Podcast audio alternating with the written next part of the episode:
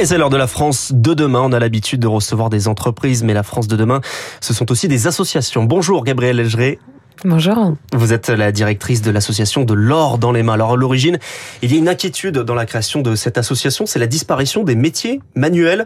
Vous organisez donc des formations euh, dans le collège, euh, dès le collège, comment ça se passe? Absolument. Donc l'association, elle est née d'un double constat. D'une part, on a des entreprises artisanales qui font face à des vraies difficultés de recrutement, faute de transmission, faute de vocation. Aujourd'hui, c'est 300 000 entreprises artisanales qui vont être à reprendre d'ici 10 ans. La majorité des dirigeants de, des entreprises ont plus de 55 ans, donc vont partir à la retraite et on n'a pas de nouvelle génération d'artisans. Et d'autre part, on a aujourd'hui un système éducatif qui ne permet plus aux jeunes d'avoir du temps pour se confronter à la pratique manuelle et au plaisir de faire avec leurs mains. La technologie a été supprimée cette année en classe de sixième. Il n'y a plus du tout de, temps où, le jeune va, va, vraiment être dans l'expérience. Ce qui est assez inquiétant parce que ça veut dire aussi qu'on est dans un système éducatif qui ne valorise qu'une seule forme d'intelligence, qu'une seule forme euh, de réussite. Et l'intelligence manuelle est la grande, grande oubliée euh, de, de, de ce parcours. Donc l'idée, c'est de faire naître des vocations euh, aux plus jeunes, c'est ça? C'est à la fois de valoriser, de leur permettre de, de susciter l'émerveillement et d'éveiller l'intelligence de leurs mains pour faire grandir leur confiance en soi, pour leur montrer aussi que les compétences de motricité, le développement cognitif, ça passe aussi par la pratique, quand on est dans une génération qui est beaucoup sur les écrans et qui n'est de moins en moins dans l'interaction, on peut aussi s'inquiéter sur le développement même de l'enfant au-delà des, de, vocations. Et donc, ce qu'on propose, c'est un, un, un, parcours euh, d'une quinzaine, d'heures au sein de, de, du collège. Avec des artisans qui viennent directement, Avec des artisans, exactement, euh, qui proposent des ateliers euh, de pratique artisanale en lien avec le programme scolaire. Donc votre association en chiffres, hein, c'est 25 établissements partenaires, 4000 bénéficiaires, 6 régions d'implantation, 511 artisans mobilisés, 276 métiers représentés pour 12 000 heures d'ateliers réalisés. Donc c'est vous qui allez démarcher les écoles, c'est ça? C'est comment vous travaillez? Donc on travaille main dans la main avec les rectorats. On a aussi des, des enseignants qui candidatent directement depuis notre site internet euh, et donc euh, qui deviennent des établissements partenaires euh, pour euh, un minimum de 3 ans. Et ensuite nous on a tout un travail, tout un réseau d'artisans avec qui euh, l'on travaille, que l'on forme, parce que c'est pas parce que vous êtes artisan que vous savez parler devant une classe. Et l'idée, c'est vraiment de construire un, dispositif pédagogique où à chaque atelier crée du lien avec le programme scolaire. Dans votre région en Touraine, hein, je crois que vous venez de, de Touraine, vous les avez vus disparaître euh, ces métiers. Pourquoi ils comptent autant pour vous? Qu'est-ce qu'ils incarnent ces métiers manuels? Parce que je pense que demain, on aura moins besoin de millions de marketeurs, euh, de millions de, docteurs euh, en, en, finance que de gens qui vont savoir encore construire des choses avec les seules ressources locales qui nous resteront. Euh, Aujourd'hui, on, a, on a absolument besoin de, savoir comment construire des maisons demain qui sont bien isolées, faire apparaître des objets sur Terre à partir du grès, à partir de, de tout ça. Et aujourd'hui, c'est aussi très important, je pense, pour la nouvelle génération, de leur montrer qu'il y a justement différents différentes formes d'intelligence, de réussite. Justement, quels sont les types de métiers qui disparaissent en ce moment? Est-ce que vous en avez quelques-uns que vous pouvez nous, nous citer? Oui, il y a en fait les, les, métiers qui sont vraiment en tension. On a charpentier, couvreur, tailleur de pierre. On a aussi des métiers dans le monde de l'industrie, type euh, soudeur, chaudronnier.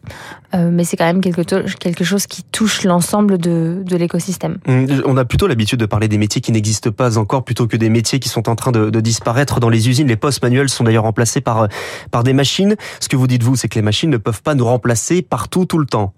Non, en tout cas, je pense que l'artisanat sera un petit peu des, un des derniers endroits où l'intelligence euh, artificielle pourra, pourra remplacer l'homme. En revanche, je pense qu'il y a aussi des métiers de la main qui n'existent pas encore parce que, euh, en fait, finalement, l'artisanat, ce ne sont pas que des gestes transmis de génération en génération et des vieux métiers.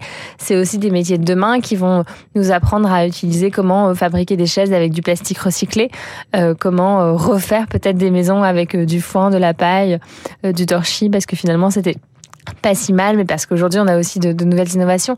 Donc c'est aussi c'est aussi apprendre ça aux enfants. Donc c'est aussi les limites de l'intelligence artificielle finalement, de, de, de cette volonté d'avoir de la technologie partout. Euh, il y a aussi tout simplement un savoir-faire qui existe depuis longtemps et qui se perd, qui est une forme aussi d'intelligence, comme vous dites. En fait aujourd'hui quand on parle d'intelligence artificielle, on, je pense qu'on on oublie un petit peu l'objectif de pourquoi on est sur Terre. Euh, on est aussi sur Terre pour l'interaction humaine. Mmh. C'est le lien social qu'il y a. Bien oui. sûr. Et aux enfants, on a besoin de leur apprendre ça et de leur permettre de cultiver leur capacité Mmh. Et vous avez justement été choisi d'ailleurs pour piloter l'axe jeunesse de la stratégie du, gouvernement pour les métiers d'art. Euh, quand on parle de, ces entreprises-là, on en parle tout de même de 60 000 entreprises, c'est 150 000 emplois, c'est-à-dire que même en termes de, marché d'emploi, c'est un, un, un vivier intéressant. C'est-à-dire qu'il y a du recrutement qui est faisable avec ces entreprises-là il y a du recrutement, euh, il y a des emplois. Après, je crois que le nerf de la guerre aussi, c'est de réapprendre aux consommateurs à mieux consommer, à mieux acheter et donc à réacheter en France. Parce que finalement, c'est ça aussi la difficulté aujourd'hui des entreprises.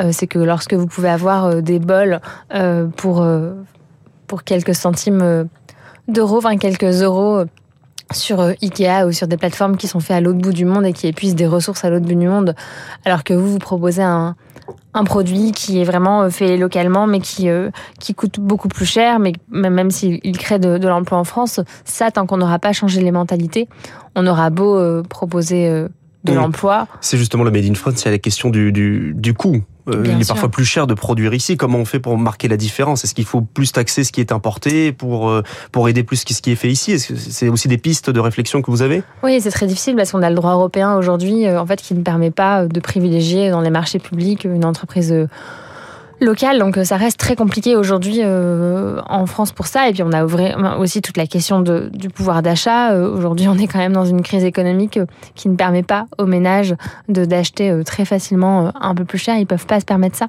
Donc c'est comment aussi quand on quand on intervient, nous, dans les classes, si jeunes, transformer aussi l'imaginaire des gens, des jeunes. Aujourd'hui, on a quand même des enfants qui pensent que les frites, ça pousse dans un potager et qui ont oublié que non, une chaise en bois ne pousse pas dans la forêt. Donc, il y a aussi vraiment re, repermettre aux jeunes de, retrouver cette interaction avec euh, la façon dont on, sont faites les choses, d'où viennent les matières, pour euh, leur donner envie aussi plus tard d'avoir une vraie conscience de consommateur. Et c'est ce que vous essayez de faire avec donc votre association L'or dans les mains. Merci Gabriel Légeret, merci d'avoir été avec nous.